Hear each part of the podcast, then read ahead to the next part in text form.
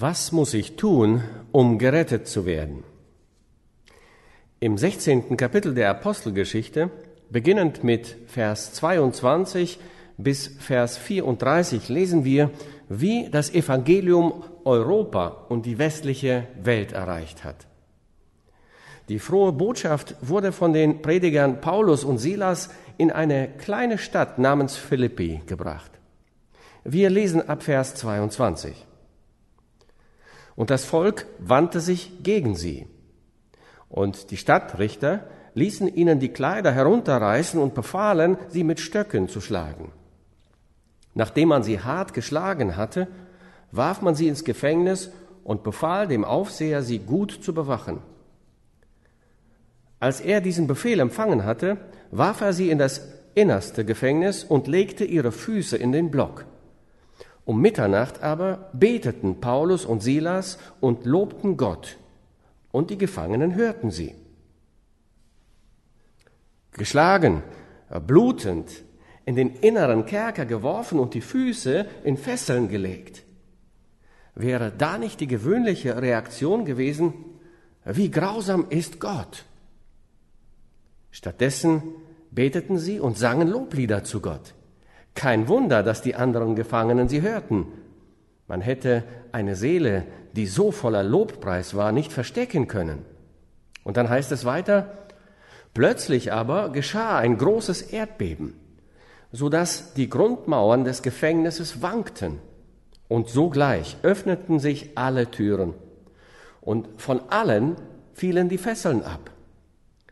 Als aber der Aufseher aus dem Schlaf auffuhr und sah die Türen des Gefängnisses offen stehen, zog er das Schwert und wollte sich selbst töten, denn er meinte, die Gefangenen wären entflohen. Paulus aber rief laut, Tu dir nichts an, denn wir sind alle hier. Da forderte der Aufseher ein Licht und stürzte hinein und fiel zitternd Paulus und Silas zu den Füßen. Und er führte sie heraus und sprach, liebe Herren, was muss ich tun, dass ich gerettet werde? Dies ist die einzige Stelle in der Bibel, wo diese Frage direkt gestellt wird. Was muss ich tun, um gerettet zu werden? Sie sprachen, Glaube an den Herrn Jesus, so wirst du und dein Haus selig. Und sie sagten ihm das Wort des Herrn und allen, die in seinem Hause waren. Und er nahm sie zu sich in derselben Stunde der Nacht und wusch ihnen die Striemen. Und er ließ sich und alle die Seinen sogleich taufen und führte sie in sein Haus und deckte ihnen den Tisch und freute sich mit seinem ganzen Hause, dass er zum Glauben an Gott gekommen war. Dies ist eine der bekanntesten Geschichten in der Heiligen Schrift. Es gibt keine Intervention Gottes, die für uns und die gesamte Menschheit relevanter und bedeutsamer wäre als diese Botschaft, die der Heilige Geist durch diese Geschichte niederschreiben ließ. Zunächst ist es bemerkenswert festzustellen, wie unterschiedlich die Interpretationen der gleichen Intervention ausfällt. Für Paulus und Silas war es eine Antwort vom Himmel. Es war eine Antwort durch Feuer. Während sie beteten und Gott Loblieder sangen, ergriff der Herr die ganze Erde und schüttelte sie. Und er hob diese Gefängnistüren aus den Angeln. Er nahm diese Handschellen und Fesseln und sie fielen von ihren Händen und Füßen. Und er befreite jene Prediger Paulus und Silas. Es war eine Intervention vom Himmel. Es war eine Antwort von Gott durch Feuer. Aber wie anders ist die Interpretation der gleichen Intervention Gottes durch den Kerkermeister? Für ihn war es das Ende. Er dachte, die Gefangenen seien geflohen. Er sah die Türen geöffnet und die Fesseln und Handschellen auf den Boden fallen. Und er dachte, statt Schmach und Schande vor einem römischen Tribunal sowie die unvermeidliche Hinrichtung, die folgen würde, zu ertragen, würde er sich selbst lieber töten. Er zog sein Schwert und wollte sein eigenes Leben beenden, um dieser schmählichen Schande zu entgehen. Ist das nicht seltsam? Die zwei Interpretationen der gleichen Intervention Gottes. Aber so ist das ganze Leben. Es hängt von deiner Beziehung zu Gott ab, wie du interpretierst, was geschieht. Ich denke an das Kommen unseres Herrn und Erlösers in die Welt. Die Engel sangen und freuten sich. Der ganze Himmel war erleuchtet von der Freude Gottes. Diejenigen, die auf den Trost Israels warteten, erhoben ihre Herzen genauso mit Lobgesang für das Geschenk des wunderbaren Sohnes aus der Herrlichkeit. Immanuel, Gott ist mit uns, und sie priesen den Namen des Herrn. Es war die erste Weihnacht. Es war die froheste Zeit. Doch als das gleiche Ereignis dem abscheulichen und bösen König Herodes, Herodes dem Großen, angesagt wurde, erschrak er und mit ihm ganz Jerusalem. Kein Wunder, dass die Stadt beunruhigt war. Massaker nach Massaker zeichnete seine gesamte Herrschaft aus. Es war eine grausame Herrschaft. Und als er die Ankündigung hörte, dass das Christuskind, der Messias Gottes in Bethlehem geboren war, erschlug er alle Babys im Alter von zwei Jahren und jünger. Dann erfüllte sich die Prophezeiung des Propheten Jeremia. In Rama hat man ein Geschrei gehört, viel Weinen und Wehklagen. Rahel beweinte ihre Kinder und wollte sich nicht trösten lassen, denn es war aus mit ihnen. Ist das nicht erstaunlich? Die Reaktion auf das gleiche Handeln Gottes? Oder nehmen wir die Rückkehr unseres Herrn auf die Erde? Der Text der Offenbarung, der Apokalypse, der Enthüllung des Christus sagt in Kapitel 1, Vers 7, siehe, er kommt mit den Wolken und es werden ihn sehen alle Augen und alle, die ihn durchbohrt haben und es werden wehklagen um seinetwillen alle Geschlechter der Erde. Zwei Reaktionen für die Kinder Gottes, für uns, ist die Rückkehr des Herrn, der Sieg Gottes über Sünde und Satan und Tod. Alles Falsche wird richtig gestellt und Jesus wird König sein für immer. Für Gottes Kinder ist das zweite Kommen Christi die große Vollendung. Aber wenn Gottes Volk entrückt wird, um seinem Herrn zu begegnen, wenn er kommt, dann werden diejenigen, die zurückbleiben und auf ihn schauen, wehklagen um seinetwillen. Wie wir das Handeln Gottes sehen, wird durch unsere Beziehung zu dem Herrn bestimmt. Und so ist es auch hier. Für Paulus und Silas ist es eine Intervention vom Himmel. Für den Gefängniswärter ist es ein Todesurteil. Also, um nicht die Schmach und Schande vor einem römischen Gericht ertragen zu müssen, zog er sein Schwert, um sein eigenes Leben zu beenden. Es war in diesem Moment, dass Paulus mit lauter Stimme rief, tu dir kein Leid an. Wir sind alle hier, alle, jeder Gefangene, wir sind alle hier. Und der Gefängniswärter fiel voller Erstaunen und Verwunderung vor Paulus und Silas auf die Knie, auf sein Angesicht und fragte, wie er gerettet werden könnte. Dieser Mann auf seinem Angesicht und auf den Knien ist eine anschauliche und bewegende Darstellung der gesamten Menschheit. Es kann sein, dass es noch nicht heute und noch nicht morgen sein wird, aber eines Tages, irgendwann, irgendwo wird ein jeder von uns in die Knie gezwungen werden und jämmerlich weinend um einen Ausweg flehen. Das ist so unaufhaltsam und so unvermeidlich wie das Atmen und das Leben. Jener Mensch auf seinem Angesicht und auf den Knien ist ein Bild von uns allen. Und jener Mann mit Blick auf die sichere Verurteilung zum Tode ist ein Bild von uns allen, uns Sündern, verurteilt zu sterben. Der bedeutsame 27. Vers im neunten Kapitel des Hebräerbriefes spricht von uns allen. Es ist den Menschen bestimmt, einmal zu sterben und danach das Gericht. Das 20. Kapitel der Offenbarung beschreibt das Gericht vor dem großen weißen Thron und endet mit diesem Vers. Und wenn jemand nicht gefunden wurde, geschrieben in dem Buch des Lebens, der wurde in den Feuersee geworfen, für immer von Gott abgetrennt. Von Natur aus sind wir verlorene Sünder. So sind wir geboren. David schrieb in Psalm 51, Vers 7, siehe, ich bin als Sünder geboren und meine Mutter hat mich in Sünden empfangen. Ich muss nicht gelehrt werden, ein Sünder zu sein. Ich bin ein Sünder. Mein Leben läuft zum Bösen und zur Übertretung hin. Ich bin als Sünder geboren. Es ist wie ein Jungtier, ein kleines Löwenjunges oder ein Tigerjunges oder ein Bärenjunges. Das kleine Ding ist so verspielt und verschmust und weich, niedlich.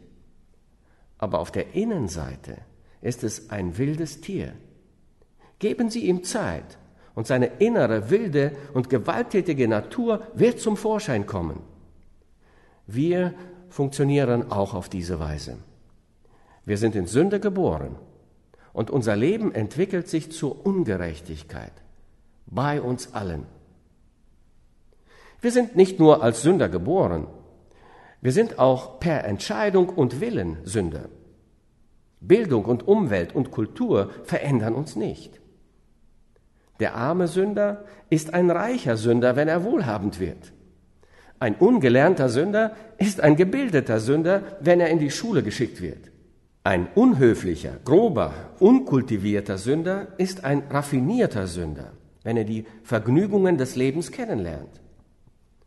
Wäre es nicht wunderbar, wenn Bildung und Kultur oder eine Veränderung der Umwelt die Gesellschaft vom Urteil der Sünde und des Todes befreien könnten? Alles, was wir tun müssten, wäre den Menschen auszubilden und er wäre gerecht. Die Umwelt verändern und er wäre heilig. Ich glaube, einer der ungewöhnlichsten Cartoons, die ich je in meinem Leben gesehen habe, war dieser. Der Künstler hatte einen Richter hinter einem Tisch gezeichnet. Vor ihm stehen zwei Jugendliche neben einem Polizisten. Der Polizist hatte sie verhaftet und vor den Richter gebracht. Der Richter schaut in die Gesichter der zwei Jugendlichen und dann stehen darunter die Worte des Richters. Sie sind in den besten und reichsten Familien geboren worden und haben in den größten und feinsten Häusern gelebt. Und sie besuchen die luxuriösesten der sozialen Clubs. Und sie sind Absolventen der besten privaten Schulen. Sie fahren die größten Autos und ihren Urlaub verbringen sie an den Enden der Erde. Kein Wunder, dass sie Straftäter sind. Die Umstände des Lebens ändern uns nicht, noch die Umwelt des Lebens oder die Ausbildung des Lebens oder die Kulturen des Lebens. All das ändert uns nicht.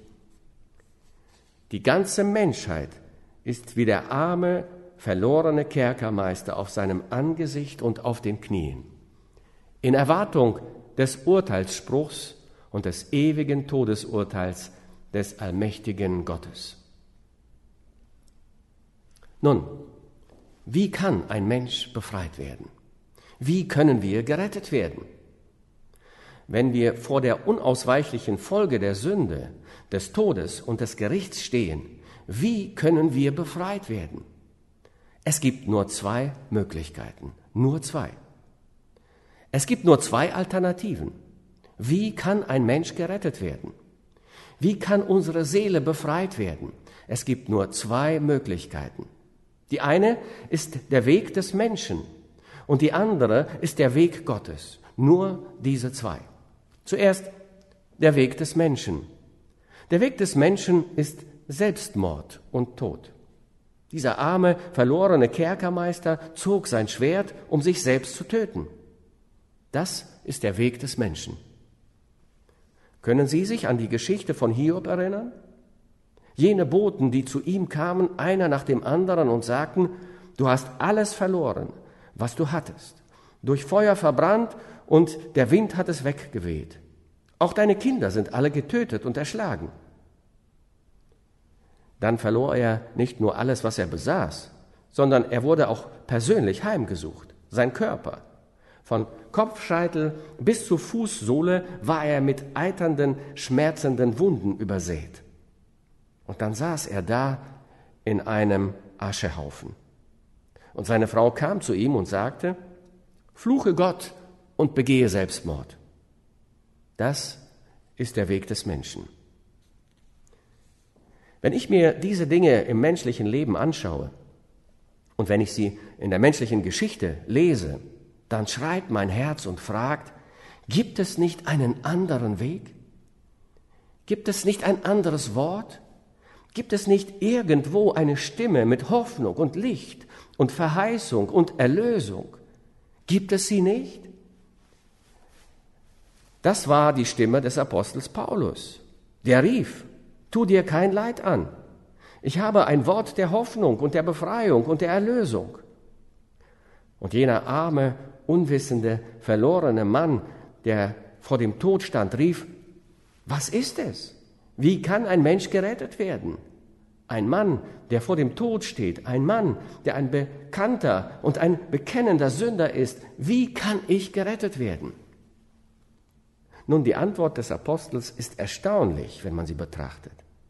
Befreiung, Erlösung ist außerhalb von uns zu finden, nicht in uns, nicht durch etwas, was ich tun kann oder wir tun können. Es ist etwas, das nur Gott tun kann. Ich kann nicht befreit, ich kann nicht gerettet werden durch Verdienst oder durch meinen Wert oder durch Werke oder durch Zeremonien oder Rituale oder durch etwas anderes, das ich tun kann. Mein Heil liegt außerhalb von mir. Es ist objektiv, es ist nicht subjektiv, es ist nicht in mir, es ist in Gott, es ist außerhalb von mir. Es liegt in der Gnade und in der Barmherzigkeit und der Vergebung Gottes verborgen. Er muss es tun. Ich kann es nicht vollbringen. Wie Paulus in Epheser 2, 8 und 9 schreibt, denn aus Gnade seid ihr errettet durch Glauben. Und das nicht aus euch. Gottes Gabe ist es. Nicht aus Werken, damit niemand sich rühme. Damit niemand sage, ich habe es getan.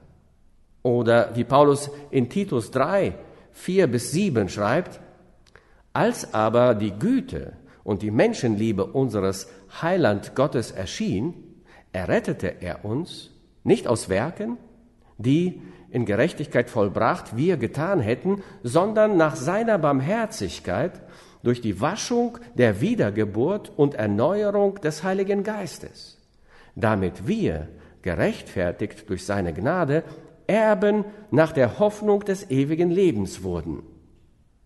Es ist etwas Objektives. Es ist außerhalb von uns. Die gesamte Bibel berichtet das. Alle Bilder präsentieren das.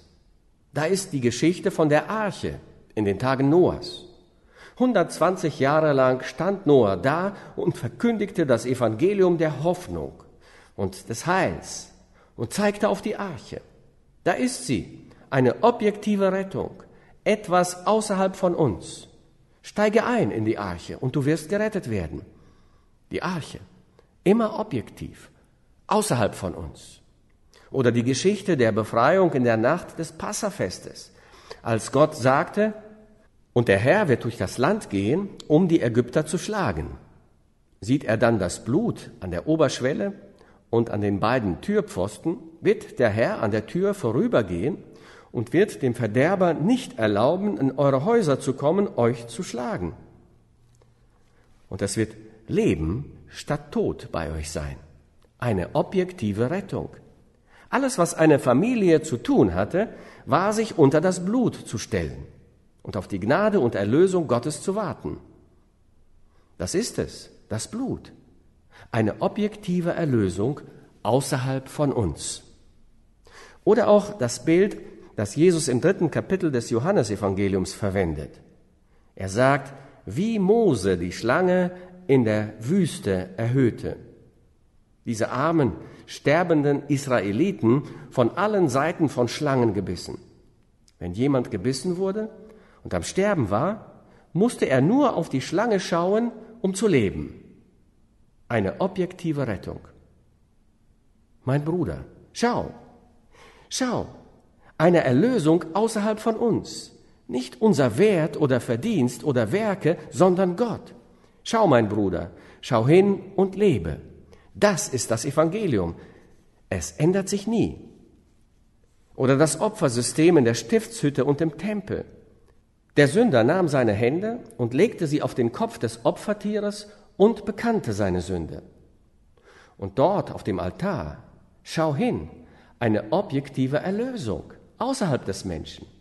Dort auf dem Altar wurde das Opfertier geschlachtet, Gott dargeboten im Vertrauen auf die Barmherzigkeit des Herrn. Und das ist es, was Paulus hier sagt. Was muss ich tun, um gerettet zu werden? Ich muss arbeiten. Nein. Ich muss Gutes tun. Nein. Ich muss diese Rituale und Zeremonien beobachten. Nein. Was muss ich dann tun? Ich muss auf Jesus schauen. Ich muss mich ihm anvertrauen. Ich muss mich auf seinen starken Arm lehnen. Ich muss seiner Güte und Gnade vertrauen. Ich muss ihm mein Leben anvertrauen. Das ist es, was Paulus sagte. Glaube an den Herrn Jesus Christus. Eine objektive Rettung außerhalb von uns, nicht abhängig von mir, sondern abhängig von ihm. In Johannes 1, Vers 11 heißt es, er kam in sein Eigentum und die Seinen nahmen ihn nicht auf. Und im nächsten Vers, so viele ihn aber aufnahmen, denen gab er das Recht, das Privileg, das Vorrecht, Gottes Kinder zu werden, denen, die an seinen Namen glaubten. Es ist ein objektives Heil außerhalb von uns. Oder im zweiten Timotheusbrief 1, Vers 12. Ich weiß, wem ich geglaubt habe und bin überzeugt, dass er mächtig ist, mein anvertrautes Gut bis auf jenen Tag zu bewahren. Eine objektive Erlösung, eine Übergabe an jemanden. Wie in der Stunde des Todes. Herr, Herr, wie hilflos bin ich, und ich kann mich nicht selbst retten. Ich befehle meine Seele dir an. Herr, wenn ich gerettet bin, musst du mich retten. Das ist Gottes Weg. Das ist das Evangelium. Mein Bruder, es ist Leben und Licht und Heil und Erlösung und Auferstehung und der Himmel im Hinschauen auf Jesus. Amen.